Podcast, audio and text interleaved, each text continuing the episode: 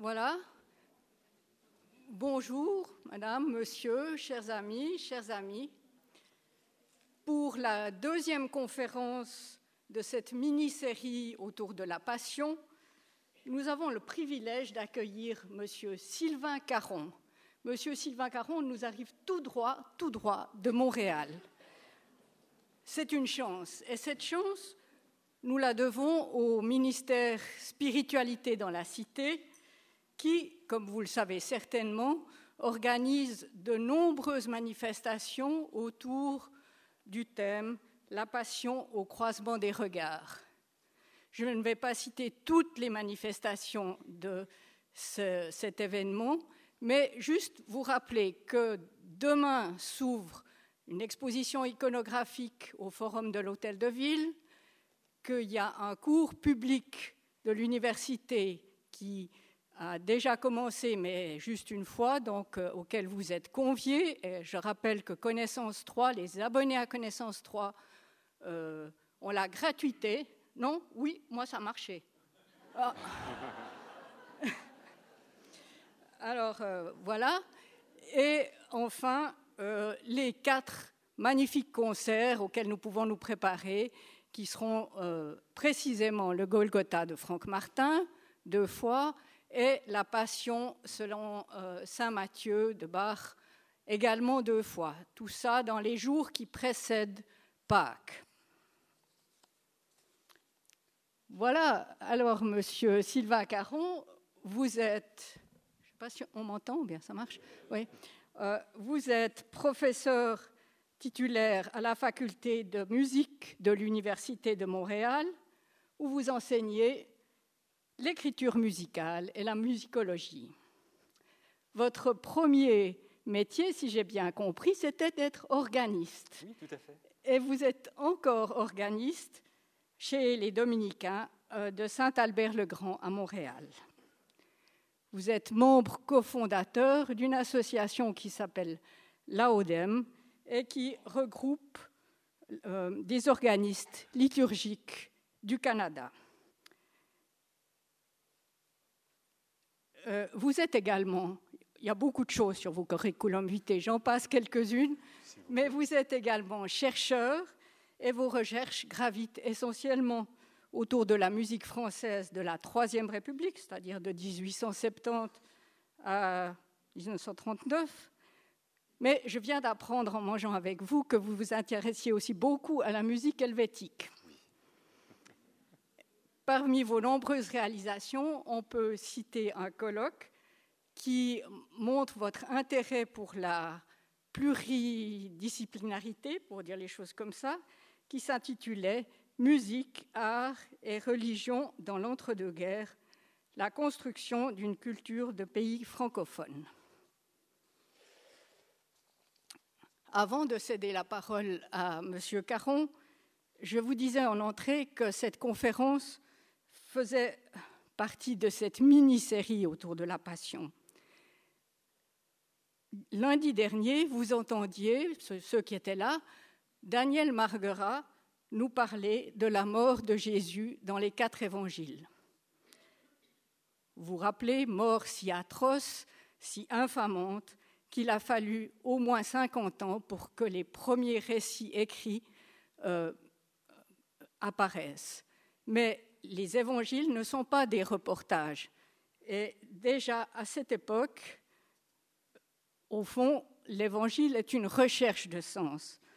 Une recherche de sens sur l'événement de la croix, ou pour dire autrement, une interprétation théologique de cet événement. Chaque évangéliste rappelez-vous, donnait une couleur différente à cet événement, un sens légèrement différent.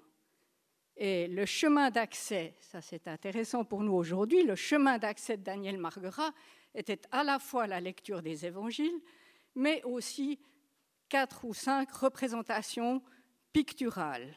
Vous vous rappelez peut-être le Christ torturé de Rocha, Guido Rocha, le crucifié complètement différent de Dali, la crucifixion de, de Rembrandt ou le retable euh, d'Isenheim pour citer en tout cas quatre euh, images très frappantes et très différentes de ce même événement.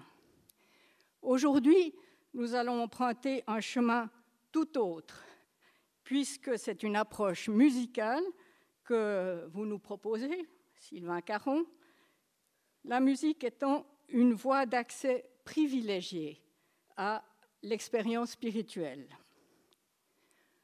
On peut dire, et je l'ai appris avec vous, que depuis Monteverdi et Bach, la musique acquiert une fonction symbolique qui lui permet de devenir un mode de connaissance spirituelle. Au XXe siècle, Franck Martin puise à cette tradition, l'actualise, certes en fonction de son propre langage musical, mais aussi en fonction de sa propre expérience spirituelle.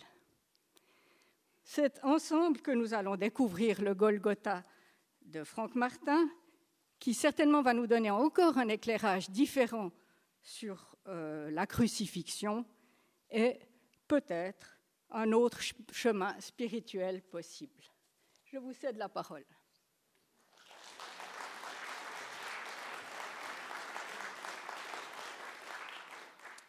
Mesdames, Messieurs, c'est avec beaucoup d'humilité que je m'avance vers vous, euh, connaisseurs de Connaissance 3, puisque d'une part, on me dit que vous êtes un public assez érudit, et d'autre part, je crois que certains ont déjà chanté le Golgotha de Franck Martin parmi vous. Parler de Franck Martin, moi qui suis québécois, à vous qui êtes suisse, aussi, est une autre tâche dont je vais m'acquitter avec le plus d'élégance et de connaissance possible. Mais en même temps, je suis sûr que parmi vous, certaines personnes auront sans doute des anecdotes ou euh, des, des faits à raconter de vive voix parce qu'ils auront connu une exécution du Golgotha. La question que nous nous posons aujourd'hui est celle de savoir comment une œuvre musicale peut devenir un objet de connaissance, de connaissance spirituelle. En fait, lorsqu'on apprend, lorsqu'on va à l'université, et, c'est bien comme ça aussi, mais souvent lorsqu'on apprend, on apprend dans un mode de connaissance où l'expérience et le sentiment sont habituellement dissociés. Un professeur va expliquer des concepts, il y a un certain degré d'abstraction dans ce qu'il va dire. Mais la musique, elle, est essentiellement liée au monde des émotions, du moins pour celui qui l'écoute. Vous tous qui aimez la musique, vous écoutez une musique, vous voulez être ému, transporté. Mais il y a donc un mode de connaissance peut-être émotive, une façon d'éprouver la musique qui est bien importante. Et il y a un mode de connaissance que j'appellerais discursif, qui naît du discours, qui présuppose un certain degré d'abstraction.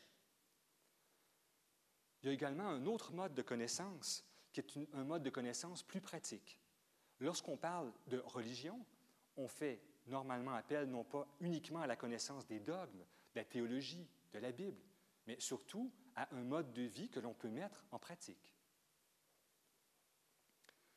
L'art et la musique religieuse sont donc des objets de connaissance, mais dans une dimension un peu différente. Par, pour peu qu'on prête attention aux œuvres étudiées ou regardées, nous serons soumis à des émotions que nous devrons combiner à un savoir pratique.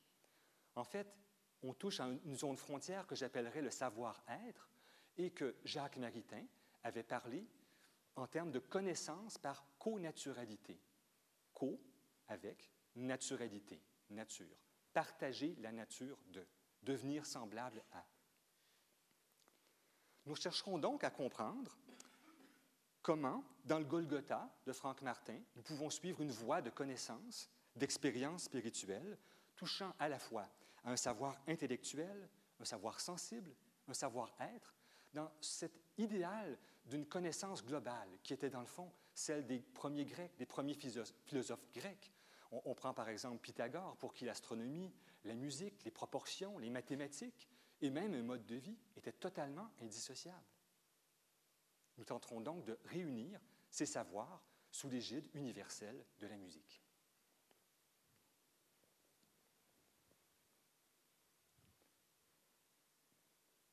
Y aura peut-être des expressions québécoises que je vais utiliser. Froncer un peu du sourcil, je traduirai. je voudrais entrer dans un concept qui peut être un peu abstrait, mais que je vais quand même tenter de vous récapituler parce qu'il est extrêmement important.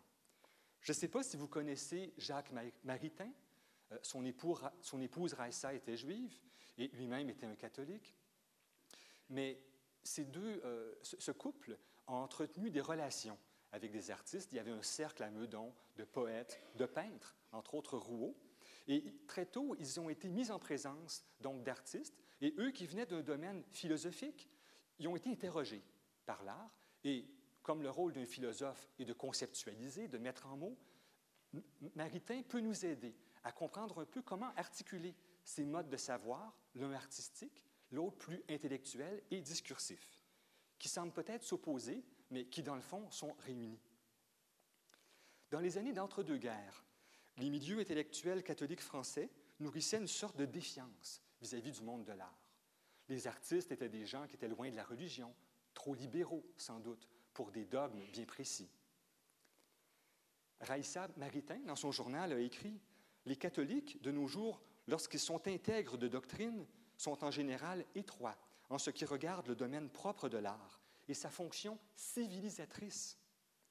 La fonction de spiritualisation naturelle qu'il y a dans l'humanité. Ils sont durs aux artistes.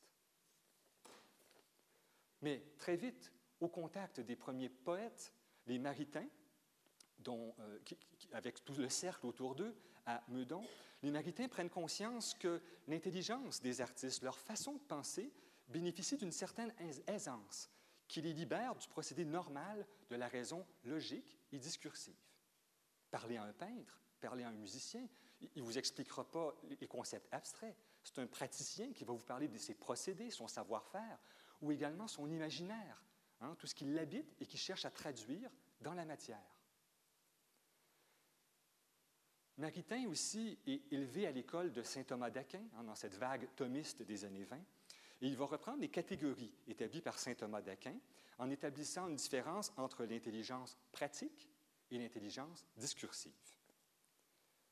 Nous, en appliquant cette catégorisation à une œuvre musicale ou une peinture, on peut parvenir à une sorte d'intelligence qui permet une connaissance non pas juste conceptuelle ou rationnelle, mais une connaissance qui naît de l'intuition des choses. Comment est-ce qu'on est séduit par une œuvre? D'abord, on l'aime. On a l'intuition de quelque chose de grand qu'on veut explorer. Maritain parle de vie préconsciente ou de préconscient. Il ne s'agit pas d'inconscient, puisque le préconscient n'exclut pas le rationnel. Il fait seulement le reléguer au second plan. Lorsqu'on veut apprendre, on est d'abord séduit et ensuite nous étudions. On a aussi l'instrumentalité de l'émotion. Saint Augustin parlait de la suavité de la musique nécessaire pour parvenir à la vraie connaissance de la foi.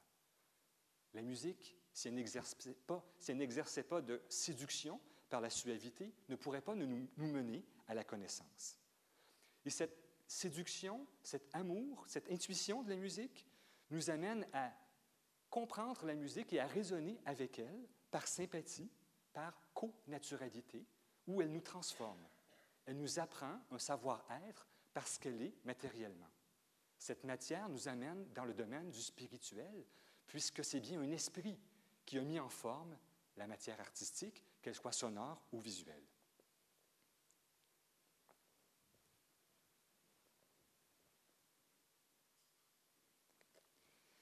Bien entendu, il y a des éléments propres au domaine musical quand même, et la principale caractéristique de la musique est d'être très abstraite.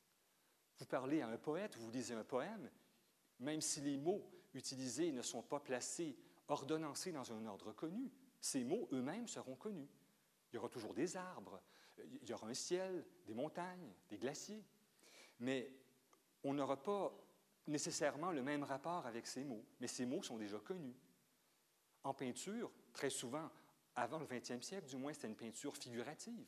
On reconnaît des formes, des, arbres, des maisons, les immensités de la forêt, euh, les, érables jaunes euh, avec les peintres canadiens à l'automne.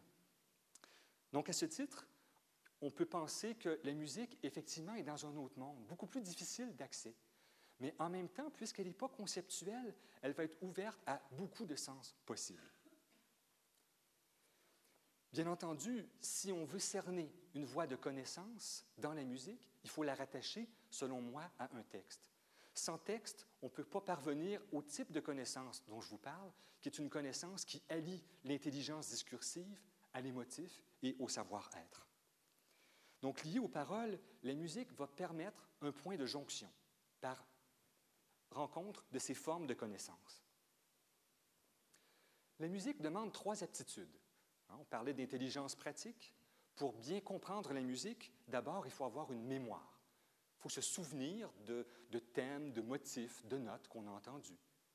Et puis, plus la musique avance, plus elle crée des associations d'idées par ces thèmes, ces motifs que l'on a entendus. Donc, la musique prend forme. Également, la musique, on ne la comprend globalement qu'une fois qu'elle est finie. Lorsqu'on regarde une peinture, on voit sa globalité. Lorsqu'on regarde une sculpture ou une, œuvre architecturale, on la voit dans sa globalité, ou du moins dans la façade. Mais la musique, il faut attendre qu'elle soit finie pour savoir ce qu'elle était. Donc c'est l'art de la mémoire et du temps par excellence. Deuxième capacité, les philosophes parlaient de la nécessité de l'étonnement pour être capable de découvrir. Comment peut-on s'étonner musicalement? La musique crée des attentes qui sont satisfaites, plus ou moins.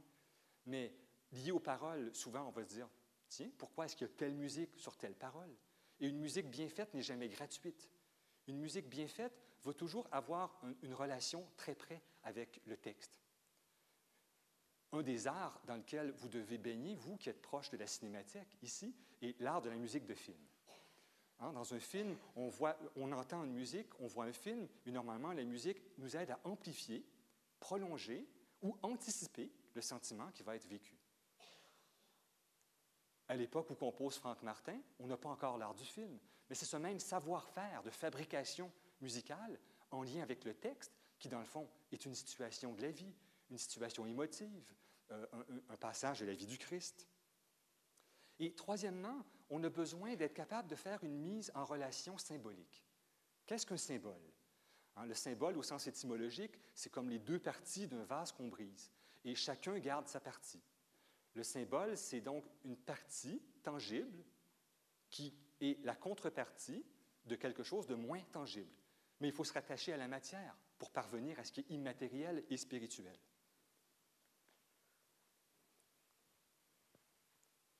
En fait, la vraie musique, c'est l'effet qui est produit, la façon de recevoir l'œuvre en nous.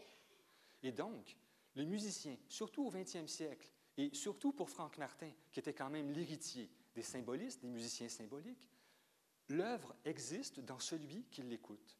Et c'est non pas un musicien tourné vers lui-même, mais tourné vers l'auditeur et qui cherche à faire naître chez l'auditeur un questionnement, à faire naître une réflexion une capacité d'étonnement. Et c'est pour ça que la musique de Franck Martin ne peut pas s'écouter en faisant la vaisselle ou en faisant autre chose. Elle demande une attention totale, puisque vous devenez co-créateur de l'œuvre. Donc, j'ai évoqué la question du Golgotha de Franck Martin. Beaucoup d'entre vous sûrement connaissent l'œuvre, mais ne serait-ce que pour m'en assurer et pour ceux qui la connaissent moins, je voudrais présenter factuellement quelques éléments. Donc, elle a été composée en deux temps. Hein, d'abord en Suisse, autour de 1945-46. Ensuite, Franck Martin quitte la Suisse et va s'établir en Hollande. En 1947-48, pendant un hiver très froid, semble-t-il, Franck Martin va terminer la composition de son Golgotha. C'est une œuvre qui ne correspond à aucune commande. Très jeune, Franck Martin avait été totalement transporté par la passion, selon Saint Matthieu, de Bach. Et c'est d'ailleurs pour ça que les deux œuvres sont réunies dans un, même événement. D'autre part, il a été aussi, euh, peu avant la composition de l'œuvre, il a été transporté par une eau forte de Rembrandt, qu'on appelle les Trois Croix, sur laquelle je vais revenir tout à l'heure. C'est donc à la fois ce souvenir musical de la Passion de Bach et ce souvenir visuel des Trois Croix de Rembrandt qui a commencé à cheminer, à féconder l'imaginaire du compositeur et qui a donné germe peu à peu au Golgotha. Le Golgotha a d'abord été un, un, de textes.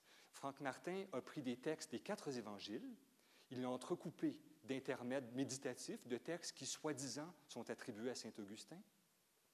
Et il s'est mis à entendre des mélodies à partir de ce texte qu'il avait d'abord forgé, médité et qui l'avait inspiré. Donc, ce n'était pas le fruit d'une commande, mais d'une nécessité intérieure. Mais Franck Martin, pour lui, la religion, c'était quelque chose de sacré, si je puis dire. Donc, il voulait absolument pas profaner cette religion. Et ce qu'il avait envie de dire, il se disait, mais mon Dieu, je vois pas où est-ce que ça pourrait être joué, mais quand même, il faut que je le dise musicalement. Alors, il s'est mis à composer avec l'idée que ce ne serait absolument pas joué. Il existe parfois dans certaines vieilles églises des fresques qui ne peuvent pas être vues après que les échafaudages aient été retirés. C'est peut-être un peu dans cet esprit d'abnégation ou plutôt d'accomplissement par nécessité intérieure que Franck Martin a composé son Golgotha. C'est donc une œuvre à la fois extrêmement intime, mais également extrêmement universelle, pour des raisons sur lesquelles je reviendrai tout à l'heure. Mais dans le fond, Franck Martin voulait redonner vie à ce Christ, hein, le rendre matériel par sa musique et le réactualiser à la réalité qui était la sienne, celle d'une Europe qui venait de sortir de la guerre et qui avait vu beaucoup d'atrocités.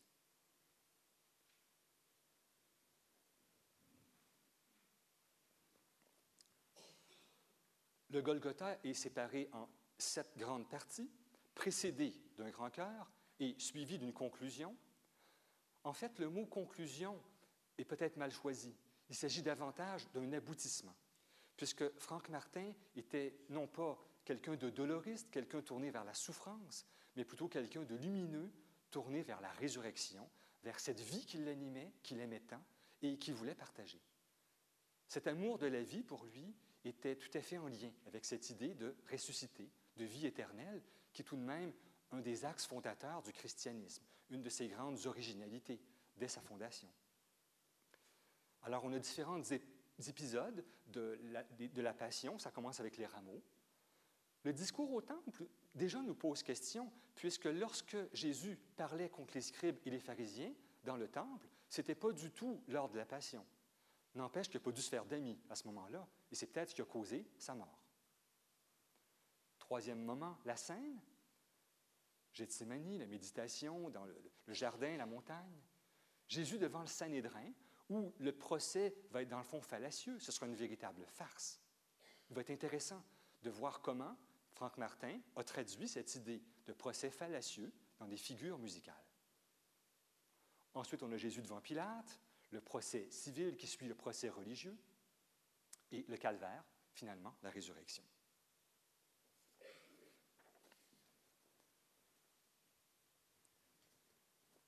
Je sais que la semaine dernière, vous avez eu quelqu'un de très érudit qui vous a parlé, sans doute mieux que je pourrais le faire, de cette magnifique eau forte de Rembrandt. Il y a quand même différents états à cette eau forte. Ici, on voit, j'espère que vous voyez, euh, les personnages sont esquissés, parfois ils ne sont pas complétés. C'est donc pas l'état final de cette eau forte. Néanmoins, elle est intéressante et euh, Martin a contemplé quand même différents états de l'eau forte et ce qui l'a frappé euh, était davantage ce jeu d'ombre et de lumière. Bien entendu, lorsqu'on est en l'eau forte, avec l'encre, on est nécessairement dans le noir et le blanc. N'empêche que c'est quand même ici assez frappant de voir à quel point on a un Christ illuminé, entouré d'ombre. Mais dans le fond, l'essentiel est peut-être de se poser la question, qu'est-ce qui a frappé Franck Martin? Qu'est-ce qui, dans son imaginaire, a jeté cette intuition créatrice à la base du Golgotha? Je vous lis ce qu'il a écrit.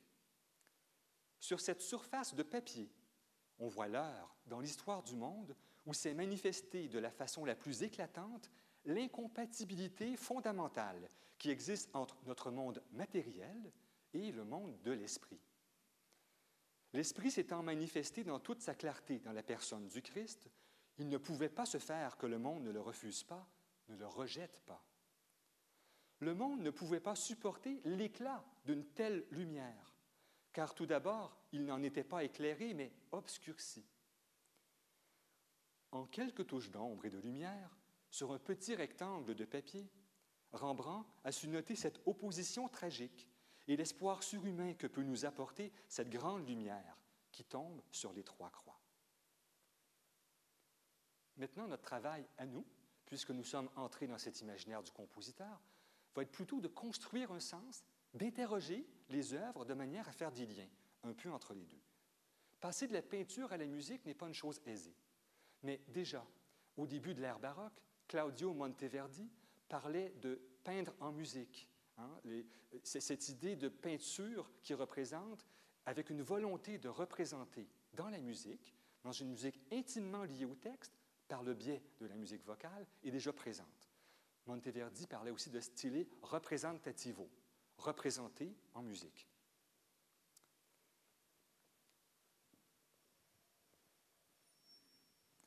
J'en viens donc à cette notion de figure musicale. Hein, on, parle souvent d'art figuratif dans la peinture. Ici, il est plus rare qu'on parle de figure en musique. Mais néanmoins, c'est un terme qui a été utilisé par les compositeurs eux-mêmes, et a commencé d'abord euh, par euh, les, compositeurs de la Renaissance, qui souvent, pour décrire les, les, anges, avaient des traits ascendants dans leur mélodie, ou lorsqu'il était question de descendre sur la terre, c'était des traits descendants. Et on a aussi dans la tradition chrétienne tout un, rôle de, transmission hein, par l'art. Dans les cathédrales, on a des sculptures, des bas et hauts reliefs, parfois des statues, qui nous racontent, dans le fond, l'Évangile. Les gens étant parfois illettrés, visitaient ces cathédrales et pour eux, c'était une véritable catéchèse. Et on retrouve cette analogie dans la musique d'une catéchèse par des figures représentées en musique. Hein, la capacité d'une musique d'exprimer, d'aller au-delà du sens des mots, mais à partir des mots.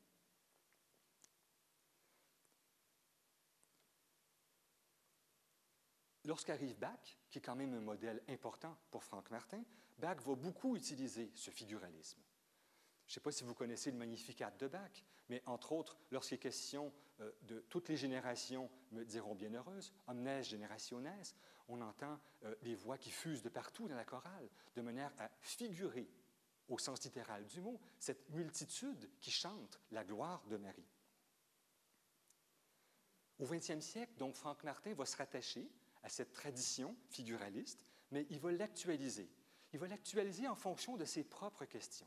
Et le propre d'une figure musicale aussi est de ne pas avoir un sens trop circonscrit, d'avoir un sens suffisamment ouvert pour s'ouvrir à la multiplicité des interprétations.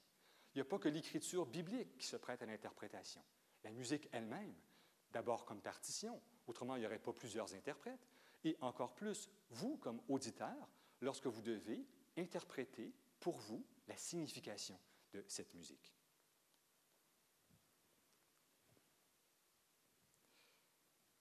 J'ai fait ce long prologue donc pour nous donner peut-être des outils conceptuels que j'espère n'étaient pas trop abstraits pour vous, qui vont être maintenant mis en pratique dans des scènes de, du Golgotha de Franck Martin. Alors, on va avoir des enregistrements musicaux qui vont euh, venir entrecouper ma conférence parce qu'il n'y a rien de plus frustrant, dans le fond, que vous parlez d'expérimenter une œuvre sans vous permettre de l'expérimenter vous-même. Alors ici, on va se situer, essayons de figurer hein, pour nous-mêmes cette scène devant le Sanhédrin avec euh, les, légistes, les scribes, hein, ceux qui avaient été décriés justement par Jésus et qui vont juger Jésus, qui vont s'arroger le droit de la vérité. Et ces scribes, ces pharisiens et le grand prêtre aussi vont demander à Jésus euh, toutes sortes de questions pour le piéger. Et finalement, lorsque Jésus va dire Je siégerai à la droite du Très-Haut, euh, là, le, grand prêtre va déchirer euh, son vêtement et les scribes et les pharisiens vont dire Voilà, nous n'avons pas besoin de plus de témoignages, nous l'accusons de blasphème. Et qu'est-ce qui va arriver? Les soldats vont entourer le Christ, vont lui bander les yeux, vont lui donner des soufflets et vont dire Devine qui te soufflé, fait le prophète. Alors essayons de nous mettre dans la peau de Jésus, qui a les yeux bandés et qui reçoit ses soufflets. Écoutons la musique.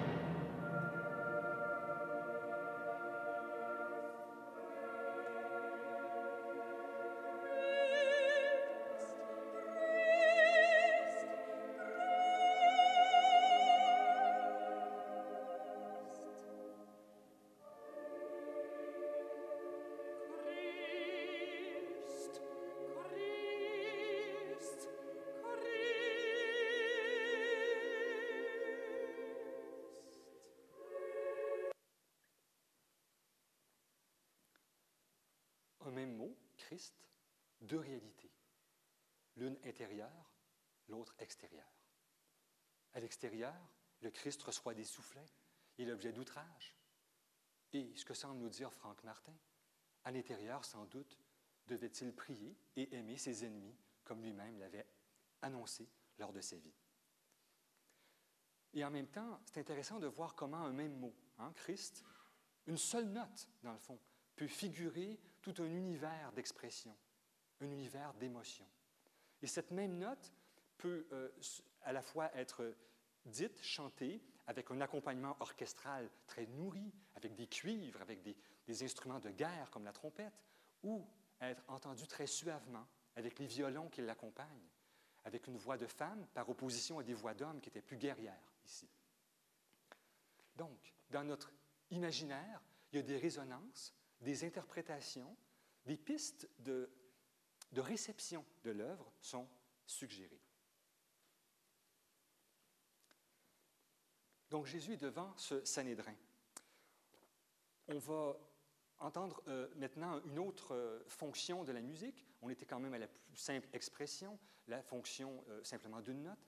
Donc la musique va toujours mettre un second degré ou par amplification ou encore par ironie, hein, a contradiction parfois, va nous amener dans le domaine de signification supplémentaire et toujours globalisante en fonction d'une suggestion de savoir-être et de savoir émotif, puisque ce que nous expérimentons, nous le conservons en souvenir et peu à peu, à la limite, nous sommes portés dans notre être par cette musique. La deuxième scène va être au début, donc lorsque Jésus comparaît devant le Sanhédrin. On entend une musique de fête, de foire, c'en est presque choquant. Mais pourquoi a-t-on une telle musique ici euh, qui serait beaucoup mieux pour la musique hall que pour une scène aussi violente, aussi sacrilège que celle de la condamnation religieuse du Christ? C'est sans doute pour traduire ici l'ironie de la situation, sa falsification. Ce n'était pas un véritable procès, c'était uniquement un motif faux pour une décision qui finalement était déjà prise. Donc vous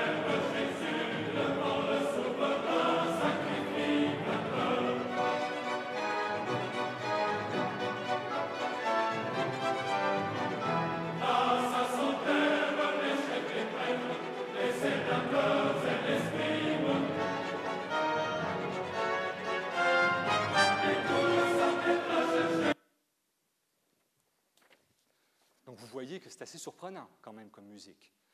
Le musicien a donc pour rôle parfois de provoquer, hein, pour poser question, pour susciter l'avènement de l'œuvre chez l'auditeur.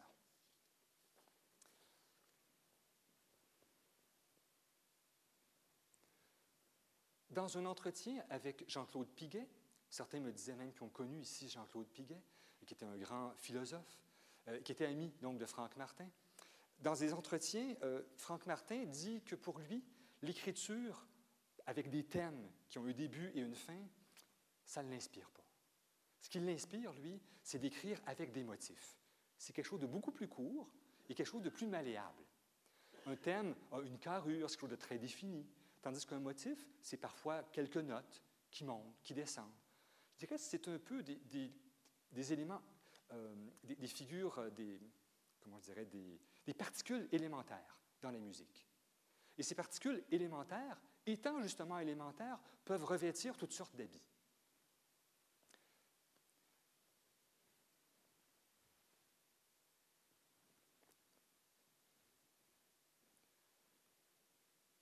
Dans euh, la mise en motif que je vais faire d'un extrait de Franck Martin, je voudrais faire une mise en garde aussi. Ce que je vous dis en termes d'interprétation est le fruit de ce que moi j'ai réfléchi à force d'écouter l'œuvre. Hein, souvent, avant de pouvoir parler d'une œuvre, pour la voir dans sa totalité, il faut l'écouter 10, 15, 20 fois. Il faut l'avoir en mémoire, l'assimiler, l'avoir incorporée. Donc, ces figures musicales, ici incorporées, euh, ont un sens, mais je dirais plutôt une zone de sens. Ce n'est pas un mot, un sens possible, c'est une zone de signification. Chez Martin aussi, on n'a pas une musique qui est allégorique. Martin ne raconte pas une histoire et des faits. Il va plutôt raconter un état d'être qu'il cherche à nous transmettre. Vous avez sûrement vu des icônes religieuses, des icônes de la tradition orientale. Lorsqu'on les regarde par rapport aux peintures occidentales, on a moins une volonté d'expression ou de personnalisation. Un icône est fait dans un état de méditation et vise à transmettre cet état de méditation. C'est pour ça que je parle de la musique de Franck Martin comme une musique iconique. C'est une sorte d'icône en musique. Et Martin va tenter de nous transmettre par connaturalité, vivant lui-même son interprétation de la passion, nous la transmettre et nous faire vivre une expérience de la passion. Alors, quelles sont ces figures? Le discours au temple, duquel je m'inspirais, et qui est particulièrement virulent et peut-être particulièrement riche d'enseignements pour nous aujourd'hui. Je viendrai en conclusion. Donc, ce discours au temple contre les Sanhédrins, contre, euh, je peux dire, l'establishment religieux qui contrôlait l'interprétation, est capital dans l'œuvre. Et pour trois, trois, fonctions, euh, je dirais, importantes. D'abord, il y a une espèce de leçon spirituelle que nous donne le Christ, sur laquelle Franck Martin veut insister. Deuxième fonction, une fonction dramatique. On est quand même dans une musique avec des lois musicales. Alors, ça prend un moment donné des pôles euphoriques, des pôles dysphoriques, des contrastes musicaux. Et ces contrastes-là sont donc sélectionnés dans leur agencement en fonction de leur logique purement musicale. Et troisièmement, il y a une fonction mystique. C'est-à-dire que du point de vue de la, mystique, si on lit ça aussi à Rembrandt, il y a une illustration du fait que la lumière du Christ est incompatible pour Franck Martin avec le monde. Et c'est cette séparation qui va s'accentuer avec le discours au temple et qui va se cristalliser dans la condamnation.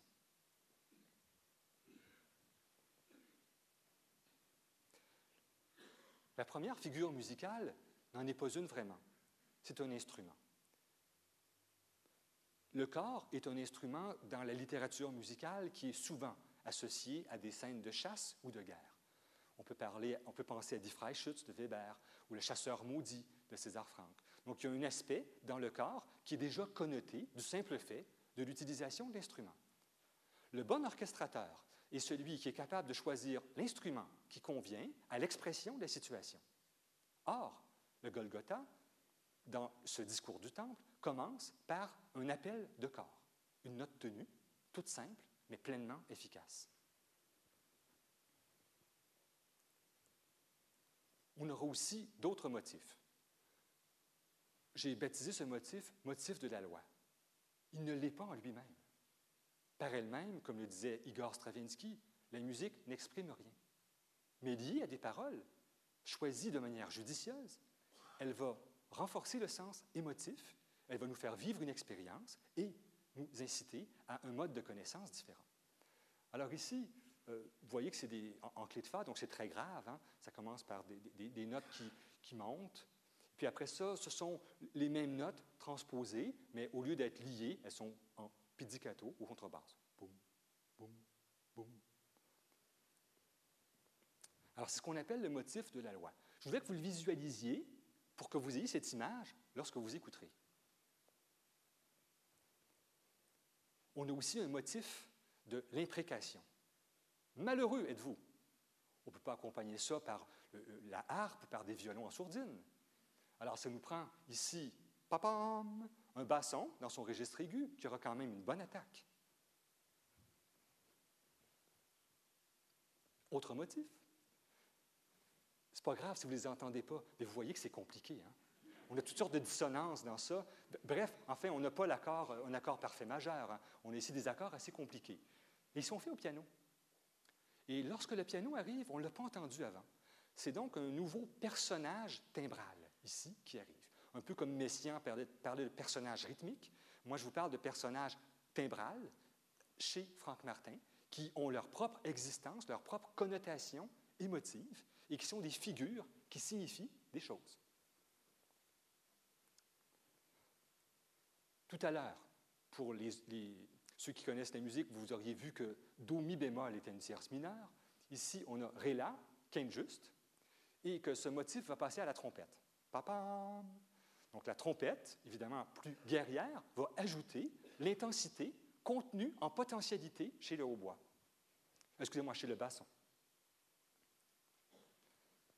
On a ici un motif de l'ironie.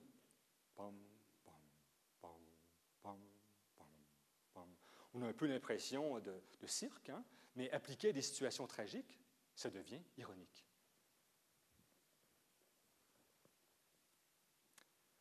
On a un motif l'hypocrisie. Si bémol, fa dièse, c'est un intervalle difficile, hein, c'est une carte diminuée.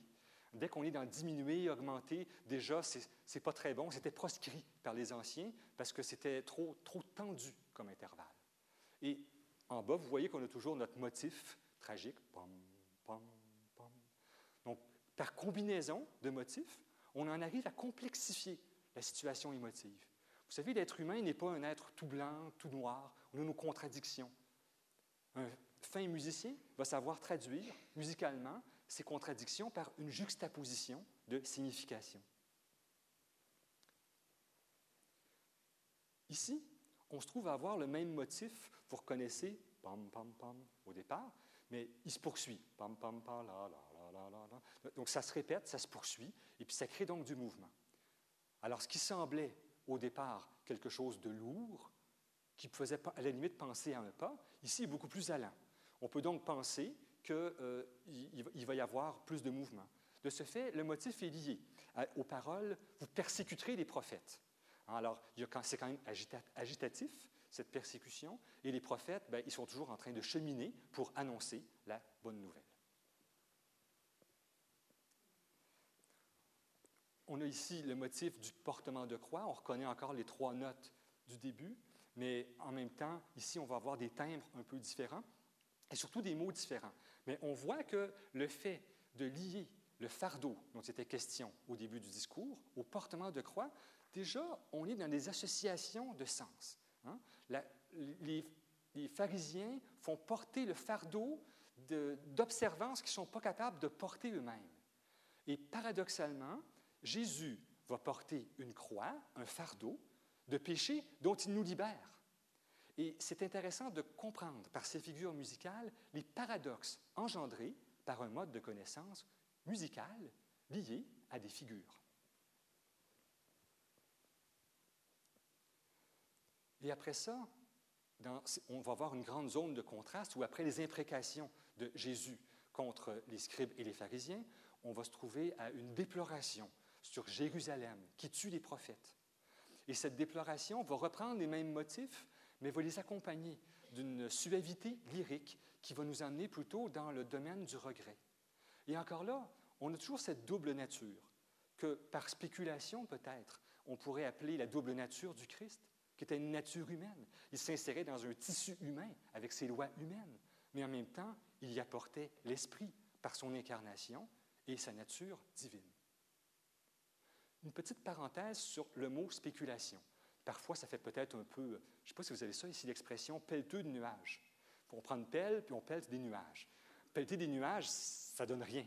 Hein. On peut pelleter la neige, mais on ne peut pas pelleter des nuages. Euh, et ce que cette idée de spéculation, parfois, peut nous dire ben, où est-ce que ça nous mène, spéculer? Mais la spéculation vient de la racine étymologique speculum, qui veut dire miroir. Quand on spécule, on se pose des questions qui nous amènent à interroger l'œuvre. Mais par reflet, l'œuvre nous renvoie à nous-mêmes et à notre propre être.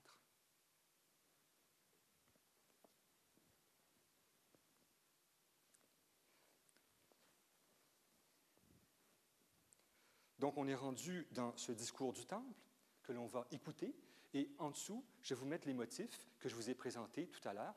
Parce que je sais évidemment que pédagogiquement, c'est peut-être pas facile pour vous d'entrer dans ce, mouvement euh, que moi, évidemment, je travaille depuis assez longtemps, mais qui pour vous, présenté sous ce jour, était un peu nouveau. Donc, je voulais vous aider visuellement à vous donner des figurations musicales.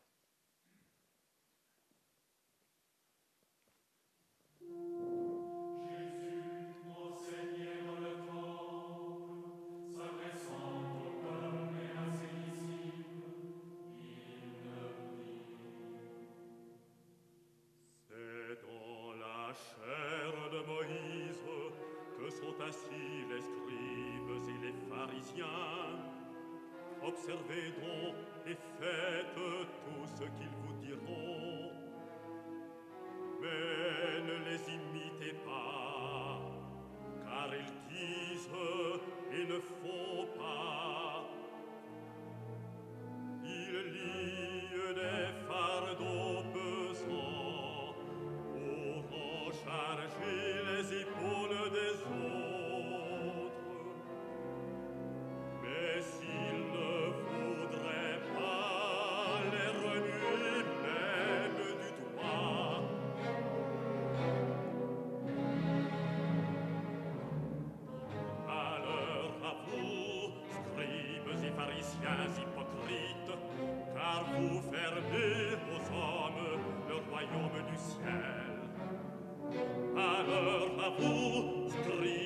pharisiens hypocrites, vous ressemblez à des sépulcres blanchis, qui au dehors paraissent beaux, mais qui sont pleins d'ossements de mort et de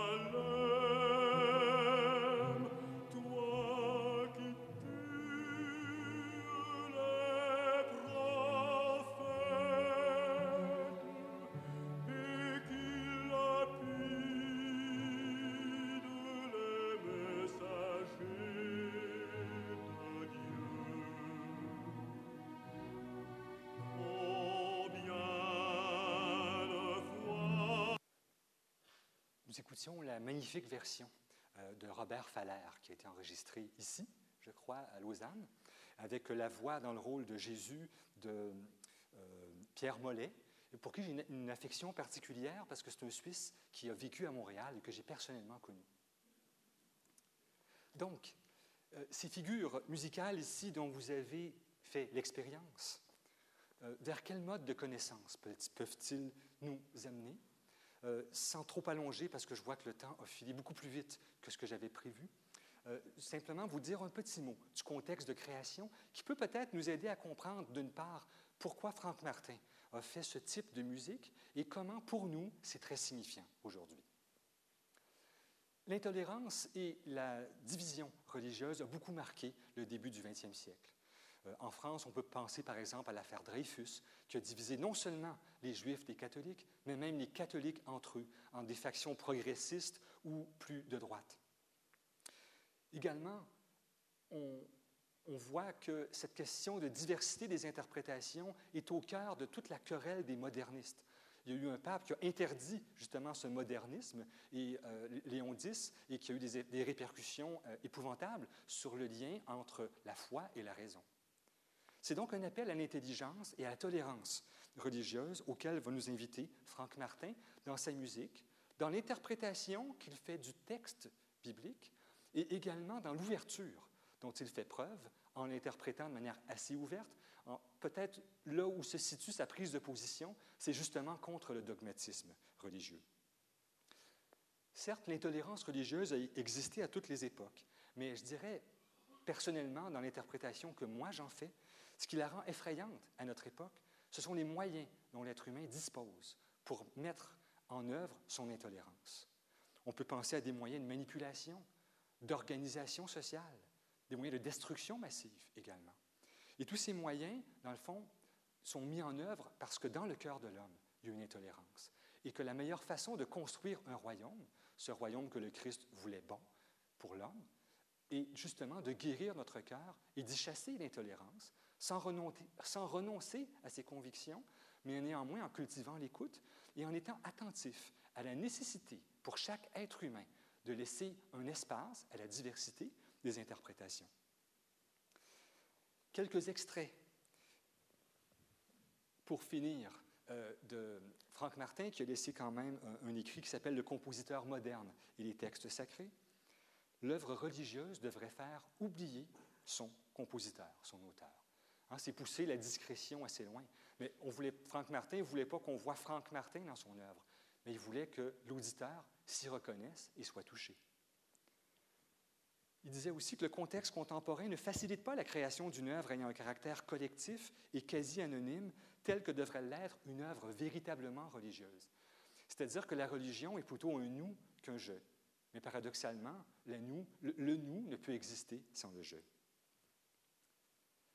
Chaque individu considérera l'œuvre d'un point de vue différent.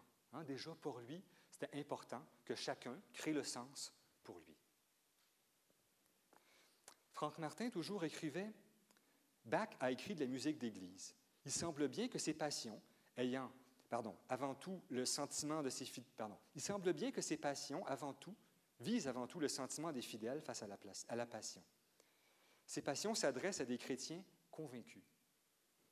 Dirais qu'ils sont de plus en plus minoritaires actuellement et que l'actualité d'une musique de Franck Martin est justement d'exercer ce pouvoir qu'il prête à la musique ce pouvoir d'abord civilisateur. On est d'abord être humain et éventuellement de nous porter vers le divin. Il dit Mon Golgotha tente plutôt de représenter l'événement en lui-même, laissant l'auditeur en tirer sa propre leçon. Pour Franck Martin, la musique devient donc un outil de construction hein, d'un monde nouveau. Alors il veut créer ce monde nouveau d'abord par un imaginaire par une symbolique nouvelle. Comment peut-on toucher les gens? D'abord en les séduisant par une symbolique qui les amènera à croître individuellement et collectivement. Et aussi, Franck Martin, en, finissant, disait que euh, la, la raison d'être du christianisme par rapport à d'autres religions, c'est l'incarnation. Avant d'être un dogme pour Franck Martin, l'incarnation est cette part, ce seuil intangible où l'esprit pénètre la matière. C'est d'abord le travail de l'artiste, et pour ceux qui ont la foi, c'est aussi le travail de tout chrétien. Et finalement, toute pensée, toute foi ne peut se manifester dans le monde qu'en s'incarnant dans la matière. Hein, on voit pour lui le parallèle qu'il y a entre le dogme de l'incarnation, son métier de musicien, qui pour lui, je crois, est un véritable ministère, surtout dans le domaine de la musique religieuse, mais tout autant dans ses autres œuvres, puisque pour lui, la musique rend plus humain.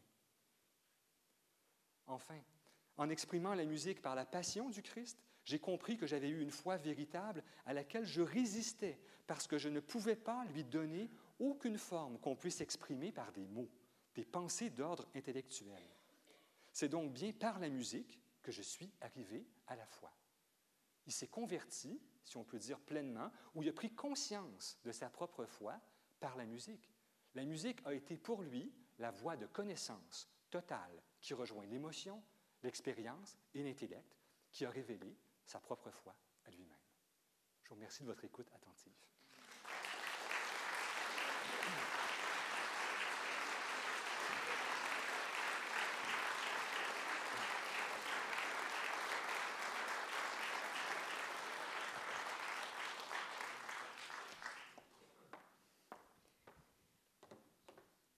Voilà, après cette brillante conférence et cette introduction à la fois à l'œuvre de Franck Martin et au rôle de la musique, j'imagine que vous avez mille et une questions à poser à notre conférencier. Le micro est là, levez la main.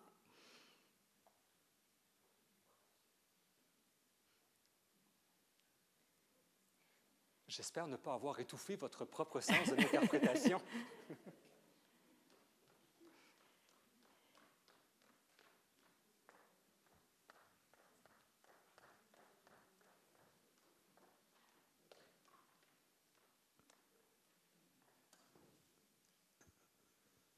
Merci. S'il vous plaît, est-ce que vous pouvez nous dire quand et où a été présenté pour la première fois Golgotha et quelle a été la réaction du public? Merci. Le Golgotha a été fait pour la première fois en 1949 à Genève avec, euh, excusez-moi, la, Société d'art sacré, c'est ça la chorale, qui, faisait le, le, Golgotha, et ça a été dirigé par Beau Bovy, euh, et la réception était enthousiaste dès la première audition. Oui, je vous en prie. Mais effectivement, euh, on peut se demander, puisque Franck Martin a composé cette œuvre en ne voulant pas qu'elle soit jouée, ou du moins en n'ayant pas le dessin qu'elle le soit, euh, on peut s'étonner qu'elle l'ait été, mais c'est venu de quelqu'un qui a demandé à Franck Martin, qui a vu la partition, il a dit, il faut absolument jouer ça. Mais ce n'est pas lui qui l'a provoqué, ça lui a été demandé. Et il ne pensait pas que ça allait fonctionner.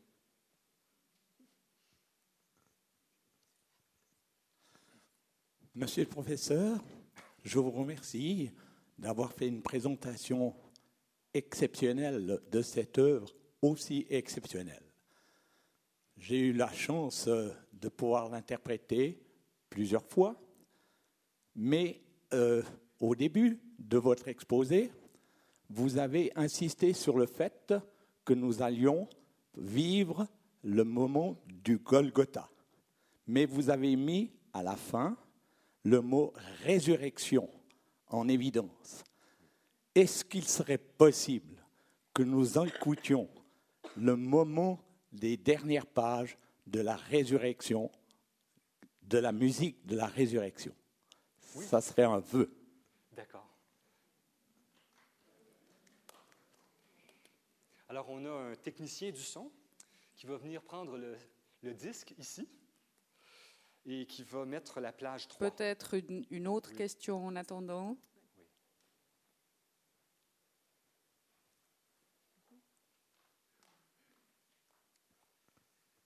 Jean-Sébastien Bach euh, donne toujours le rôle du récitant à un soliste, à un ténor en général. Franck Martin donne le rôle de récitant à, euh, à l'ensemble du cœur. Hein. Je pense en particulier à tout le passage de Golgotha.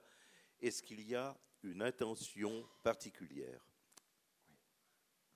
En fait, vous faites allusion à la scène du calvaire, où euh, tout ce qui est récité est pris par le cœur, euh, avec des accords, mais où tout le monde récite les paroles en même temps. Donc, dans ce passage, d'abord, c'est très prenant. Hein. Il faut voir que c'est très doux, et qu'on euh, n'a absolument aucun éclat, très, très, un très grand dépouillement musical. Pourquoi le cœur plutôt qu'un un récitant? En fait, lorsqu'on fait une lecture fine du Golgotha, on se rend compte qu'il y a un mode d'actualisation par, euh, je dirais, présence du peuple de Dieu. Et la présence, je dirais, matérielle actuelle est toujours la liturgie. Donc, on peut penser un peu comme chez Maurice Denis, où parfois on voit des, des, Christ en croix accompagnés de servants de messe aussi, il y a une volonté d'associer le chant du peuple à ça qui fait sienne cette passion. Deuxième possibilité d'interprétation qui n'est pas antinomique, mais complémentaire, ou qui peut être stratifiée même, euh, on voit la foule qui condamne au départ le Christ. La foule est très dure, est épouvantable. Mais partout, on parle de la double nature du Christ. Peut-être que Franck Martin, en renvoyant au rôle du récit du calvaire euh, au cœur, qui symbolise la foule, veut nous faire prendre conscience de notre double nature à nous aussi, qui ne sommes pas uniquement méchants. C'est certes à cause de nos péchés que Jésus a été condamné, mais c'est aussi à cause de nous qu'il est ressuscité. Et peut-être qu'en voulant nous unir à cette scène du Golgotha, on devient nous-mêmes partie prenante de ce sacrifice. Mais c'est une interprétation personnelle. Je crois que je. Euh, je ne sais pas ce que Franck Martin avait en vue personnellement, mais sûrement qu'il avait en vue la multiplicité des interprétations de ce geste.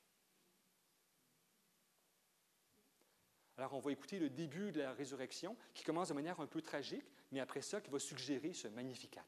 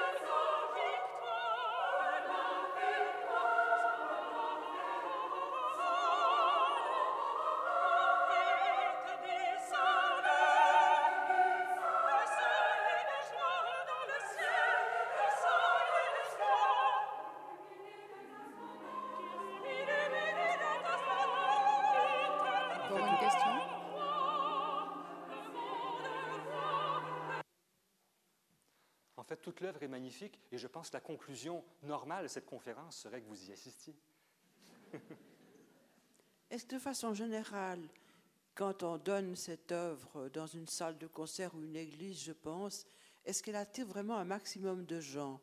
Parce que moi, je suis un petit peu partie des anciens qui avons toujours plutôt assimilé la musique à l'église, à Bach, Handel, éventuellement Mozart.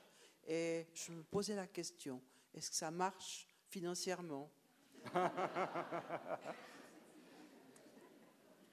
le musicologue va vous répondre que, le musicologue va vous répondre que pour savoir ça fonctionnait financièrement, il aurait fallu aller vérifier les registres des chorales qui l'ont interprété, euh, puis voir leurs états de compte. Mais ceci dit, moi, ce que j'ai vu des témoignages euh, de ce Golgotha, c'est qu'il avait été un succès partout où il avait été fait. Je pense qu'il y a une capacité de toucher les gens. Puis quand même, je suis étonné.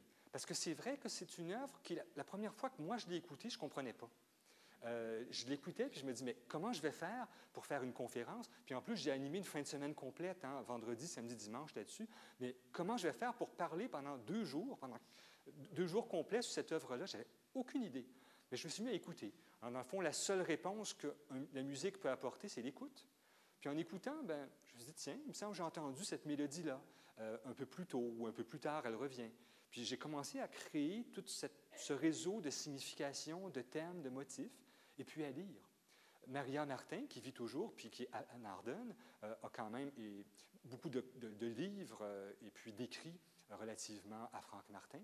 Donc c'est une source de nourriture euh, intellectuelle, puis aussi une piste, hein, parce qu'elle a connu Franck Martin, donc elle peut nous faire entrer un peu dans l'esprit dans lequel il était pour cette composition.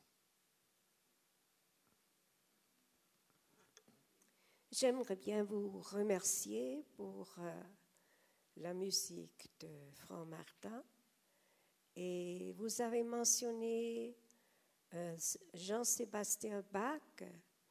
Alors, comme je connais Bach, il a écrit toute œuvre par le Saint-Esprit pour l'honneur de Dieu lui-même et pas pour une institution humaine.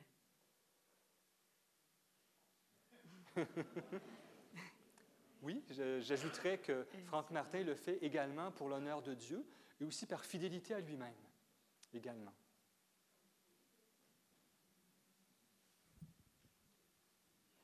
Est-ce qu'il y a encore des questions? Je pense que c'est le bon moment pour ne pas repartir avec une question pas exprimée.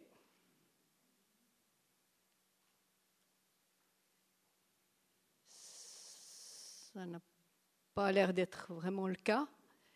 Alors, euh, je ne peux que remercier très chaleureusement M. Sylvain Caron en votre nom à tous et lui souhaiter tout le meilleur pour son avenir et on espère le revoir à Lausanne prochainement. Merci.